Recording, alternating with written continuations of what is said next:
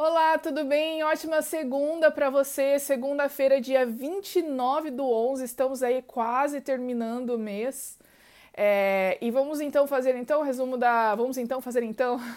vamos fazer o resumo da lição dos adultos e dos jovens. É, a lição dos jovens do, do, da segunda-feira, dia 29, o título é Tudo é o Coração. E ela vem trazendo um paralelo bem interessante né? Ah, lembra que a gente está estudando a respeito da, das questões das maldições, né? E como as maldições elas podem revelar a salvação e a graça.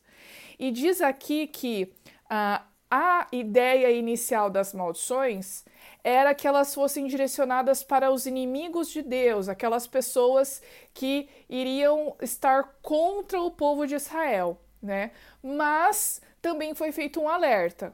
Se vocês se comportarem da mesma forma que essas nações se comportam, vocês também vão sofrer essas maldições. Só que por outro lado, nós temos as bênçãos, né? E as bênçãos, todas aquelas coisas boas que poderiam acontecer, elas tinham o objetivo de atrair as pessoas para Deus, né? Para que as pessoas vissem esse Deus maravilhoso, esse Deus que se manifesta de formas tão, de formas tão incríveis, o Deus justo, amoroso, que sustentou o povo 40 anos no deserto e também seguir a esse Deus, né? Então, a maldição ela era o inverso das bênçãos. E a Bíblia deixa muito clara que quem decide o que fazer é, é o indivíduo, né? Moisés fala: hoje eu proponho o bem e o mal, a benção e a maldição. Quem é que vai escolher? Escolham a vida, né? É muito importante esse componente aqui do, do livre-arbítrio.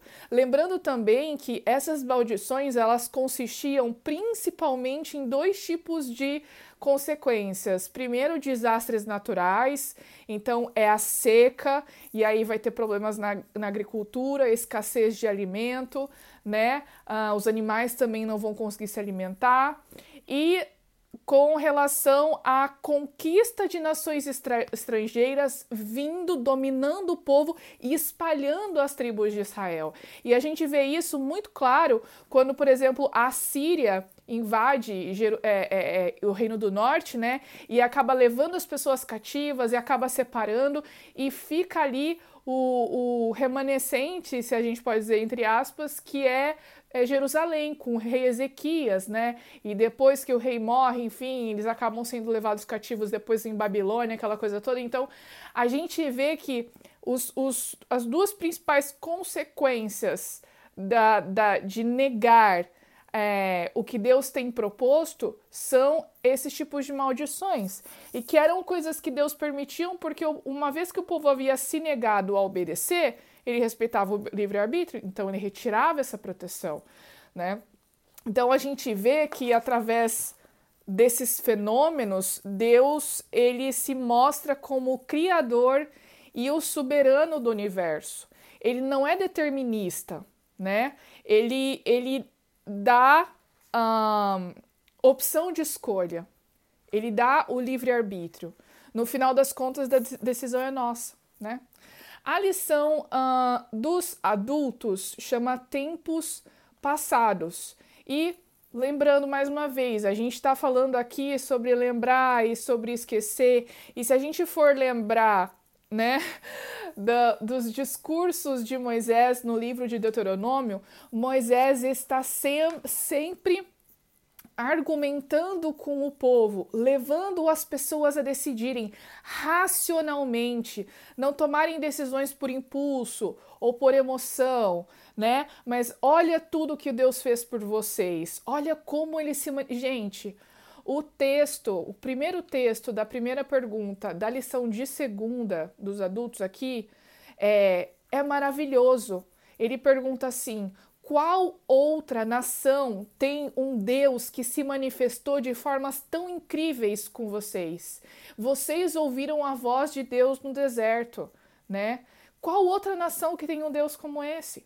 Então é interessante a gente ver que Moisés ele fica argumentando, né, levando as pessoas a pensarem e a tomarem uma decisão racional, né? Que todas essas manifestações de Deus, que todas as coisas que Deus fez pelo povo, elas tinham um propósito, para que isso ficasse marcado de uma forma tão precisa, tão profunda na mente dessa nação, que lá na, no, na frente, quando eles tivessem dificuldades, eles se lembrassem desse Deus maravilhoso de tudo que, eles o que ele havia feito por, por esse povo, né? Então, a, na aliança existia uh, os papéis estavam postos de forma muito clara.